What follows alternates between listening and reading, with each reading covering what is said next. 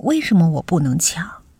我虽然没有她漂亮，家境没她好，但是我胆子大，有心计，有手段。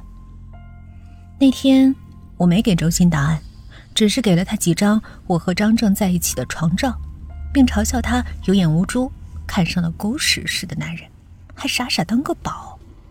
有些人脆弱的，你根本不需要用任何手段，就可以把他除掉。看过照片，周鑫想去找张正。为了让他彻底死心，我动了些手脚。我从小没父母，一路跌跌撞撞长大，认识的好人不多，坏人却不少。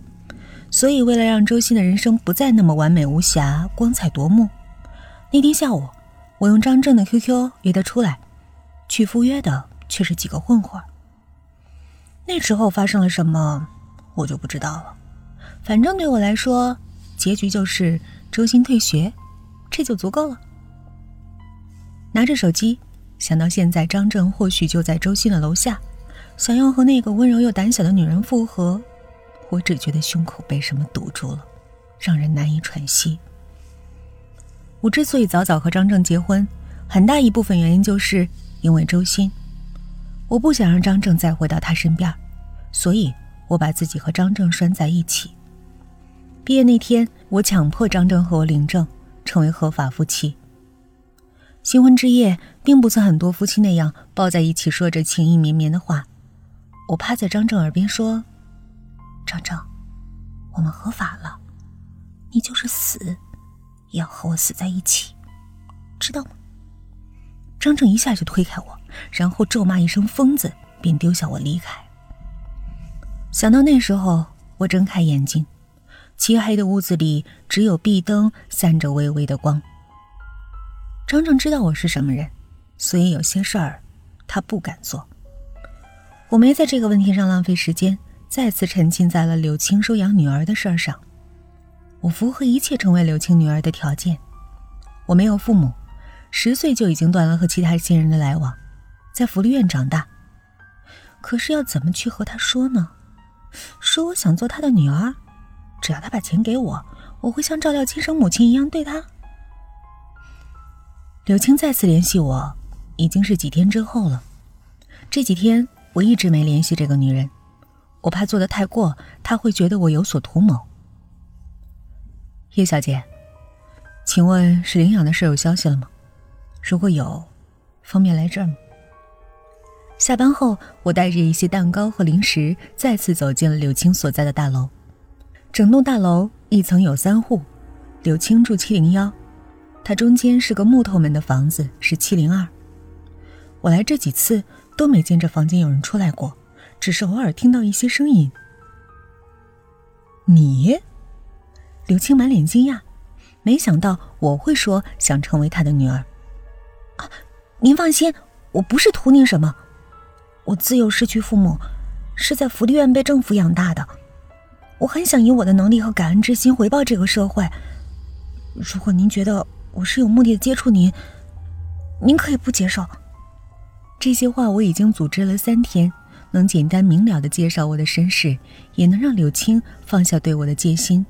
所谓诛人先诛心，就是如此。叶小姐，可是，如果您觉得不方便，就当我没说过。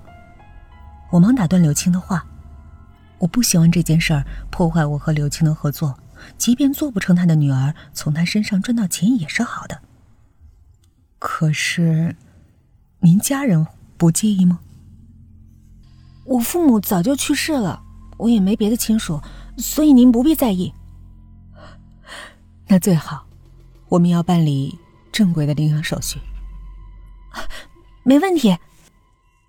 我没想到。一切都这么顺利，我竟然会成为一个陌生人的女儿。可这又有什么？有钱就好。那天我是哼着小曲儿离开刘青家的，下楼的时候，我听到七零二隐隐有哀鸣和指甲摩擦地板的刺耳声音。我并没有在意那样的声响，我沉浸在自己的快乐里。那之后的几天。我一直忙着和柳青办理各种各样的手续，为了表现我是个值得信赖的人，我每天下班都会去柳青家洗衣做饭，把自己的形象巩固得更完美。柳青和我想的不一样，虽然话不多，也总是穿着那件灰色外套，但是举手投足间很有教养。那样的他，有时让我想起我的母亲。我从没和任何人说过我的身世，包括张正。有时候，一个人深埋自己的秘密不告诉别人，并不是因为那段秘密不堪回首，而是他连说出那段秘密的勇气都没有。而对我来说，我死掉的父母就是我人生最大的秘密。你对父母没有记忆了吗？晚饭后吃着水果的柳青问我，在厨房切水果的我摇了摇头。我八岁那年，我母亲就病故了。十岁那年，我父亲也没了，所以对他们的印象都不深刻。唉，年幼就失去父母，还真可怜。你母亲是病故的，那你父亲呢？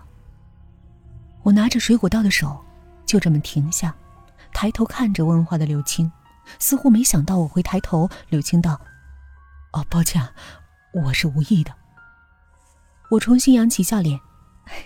没事儿，小时候的事儿，我也不记得很多了。小小年纪就经历这些，你一定很坚强。有没有男朋友啊？我点了点头。有啊，我们一起在这个城市打拼。那就好。那晚我离开已经九点钟，提着垃圾下楼的时候，发现七零二的门竟然放了一双男士皮鞋。可见这房子是有主人的，有主人却不常来，难道养了狗才会每天挠墙？再不然就是要死一样的物业，难道有人关了个疯子在里面？我的好奇心并没有那么重，想要敲门一探究竟。我提着垃圾下楼。回城南的路上，十月末的城市已经飘起了秋风，我把脖子缩在衣领里。往家的方向走，偶尔能遇见父亲撒娇的女儿，父女依偎在一起，笑得幸福。那样的笑容，让人羡慕。因为母亲，我从小就不被父亲喜欢。我六岁那年，母亲在一次被父亲暴打之后伤了脊椎瘫痪。因为母亲的病，父亲对我和母亲的打骂越来越严重。这一切，直到我八岁。父亲因为酒醉，自床上拉下瘫痪不能料理生活的母亲，把我关在屋外。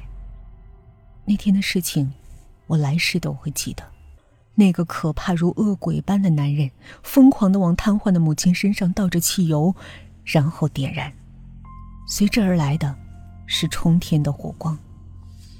不能动的母亲在大火里挣扎大叫，而看着那一幕的我，疯了一样的砸窗户，想要进去救母亲。父亲却恶狠狠地看着我，直至活生生的母亲变成了一堆黑炭。